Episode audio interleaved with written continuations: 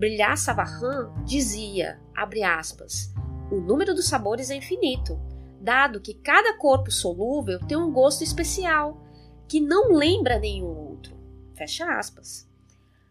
Alguns sabores básicos se misturam a outros de forma que os sabores dos componentes originais são retidos. Pense em uma limonada ou um suco de taperebá, taperebá também conhecido como cajá. Vamos lá. A acidez da fruta e a doçura do açúcar se misturam para criar um gosto novo, mas ainda é possível discernir os componentes que estão lá na bebida. Outras substâncias interagem para produzir algo qualitativamente diferente. Por exemplo, a cafeína não mistura o seu amargor a substâncias ácidas, mas aumenta a acidez delas. Mas como os órgãos gustativos iniciam a transdução desse sinal químico? Quimiorreceptores gustatórios não estão distribuídos por toda a mucosa uniformemente. Como é o caso da olfação, eles estão reunidos em grupos de 50 a 150 quimiorreceptores, o que chamamos de botões gustatórios.